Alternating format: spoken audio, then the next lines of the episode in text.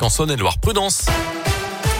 8h30, voici maintenant le scoop info, le tour de l'actu avec Colin Code. Bonjour. Bonjour Mickaël, bonjour à tous. Et à la une de l'actualité, cette interpellation après une tentative de meurtre le week-end dernier en pleine nuit devant un bar d'une zone industrielle du sud de Mâcon. Un homme gravement touché à la gorge par un coup de couteau. L'agresseur a été placé en garde à vue le lendemain. Un habitant de l'un âgé d'une trentaine d'années qui a ensuite été mis en examen puis placé en détention provisoire. Selon le progrès, le suspect a reconnu partiellement les faits expliquant avoir été provoqué. EDF annonce l'arrêt prochainement du réacteur numéro 3 et du numéro 4 également de la centrale nucléaire du budget. Une opération de contrôle suite à des problèmes de corrosion. L'association Sortir du nucléaire budget demande que des contrôles similaires soient également effectués sur les réacteurs 2 et 5.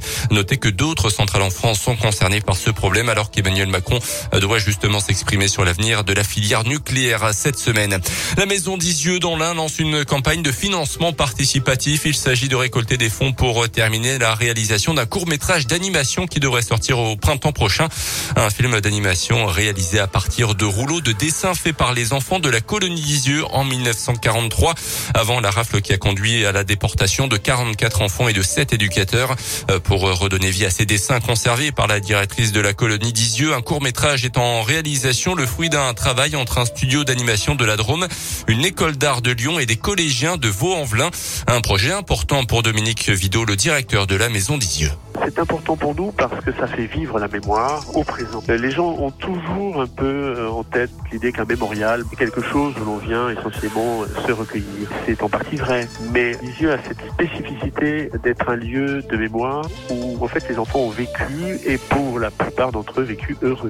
Le drame s'est produit après leur départ d'Isieux, après la rafle. Et ça, c'est important pour nous de prendre en charge aussi cette part lumineuse de l'histoire de la colonie. C'est vrai que pour cela, le petit film entre parfaitement dans ce désir qu'on a de faire revivre la mémoire des enfants, de la faire vivre et d'utiliser ce que les enfants ont produit pour poursuivre leurs gestes et pas les rendre contemporains. Pour finaliser ce court métrage, il manque 30 000 euros, d'où cet appel aux dons. Plus d'informations sur notre site internet radioscoop.com. Dans l'actu également, une commission d'enquête bientôt lancée par le Sénat après le scandale Orpea, le leader européen des maisons de retraite accusé dans un livre de nombreux dysfonctionnements dans ses établissements pour personnes âgées pour réduire les coûts. Des accusations réfutées il y a quelques jours par les dirigeants d'Orpea lors d'une première audition devant les parlementaires. Certains sénateurs aimeraient à leur tour auditionner les gestionnaires, qu'ils soient publics ou privés, ainsi que les agences régionales de santé. Notez d'ailleurs selon le JSL un droit d'alerte déposé il y a quelques jours par plusieurs syndicats de l'hôpital de Mâcon, les conditions de travail à l'EHPAD sont pointées du doigt avec un manque de personnel criant, un avis partagé par la direction. La mauvaise nouvelle du jour, c'est que les prix vont poursuivre leur envolée dans les prochains mois. D'après l'INSEE, la hausse pourrait atteindre 3,5% d'ici l'été prochain. Elle est déjà à un peu moins de 3% sur un an au mois de janvier. Une accélération toutefois contenue par les mesures mises en place pour soutenir le pouvoir d'achat comme le chèque énergie, l'indemnité inflation, le blocage des prix du gaz ou encore le plafonnement de la hausse des prix de l'électricité.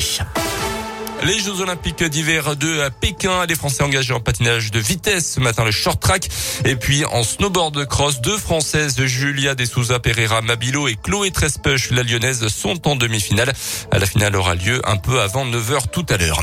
Et puis en footless, Monaco qualifié pour les demi-finales de la Coupe de France. Hier en battant Amiens 2-0, ce soir place un duel entre clubs de 4 division, la Nationale 2, Bergerac Versailles et puis à suivre également le choc entre Nice et Marseille, des clubs de Ligue 1 évidemment.